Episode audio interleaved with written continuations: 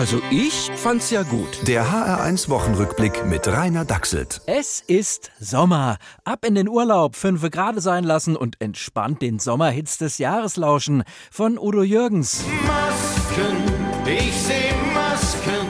Und von Rainer Bach. Halt Abstand. Ja, ähm, gar nicht so leicht an überfüllten Stränden. Dort hilft nur die Besinnung auf eine gute deutsche Tradition. Wir schalten kurz live an den Timmendorfer Strand.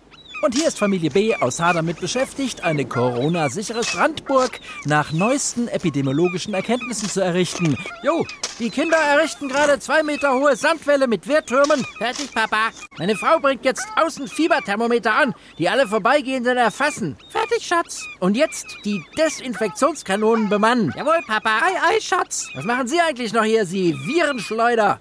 Äh, nichts. Ja, überall zieht neue Normalität ein, auch in Europa. Da sind jetzt gleich zwei Frauen vorne dran. Ursula von der Leyen und Angela Merkel. Früher haben das zwei Männer immer geschafft. Naja, manchmal. Jetzt müssen wir das als zwei Frauen schaffen. Das ist hart. Und wir sind da ganz selbstbewusst, dass wir das auch hinkriegen, glaube ich. Nicht wahr, Ursula? Na, Ursula? Jawohl, das ist der Fall in, in der Tat. Ähm Kalt erwischt. Also, Flachwitze und Dünngelaber können die beiden schon wie Männer. Wir dürfen also optimistisch sein.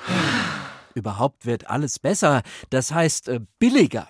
Die Mehrwertsteuer ist runter und schon kriegen die Bayern einen Weltklasse-Profi wie Leroy Sané für unter 50 Millionen Euro. Oh ja, wir legen jetzt unser Geld auch in Profis an, gell, Renate? Ja, ja, die können bei uns im Garten trainieren, solange das Corona dauert. Und dann verkaufen wir sie fürs Doppelte weiter. Genau. Tja, anderswo verdient man sein Geld nicht so bequem. Zum Beispiel bei Tönnies. Da musste sich ein Sigmar Gabriel für schlappe 10.000 pro Monat als einfacher Berater abschuften.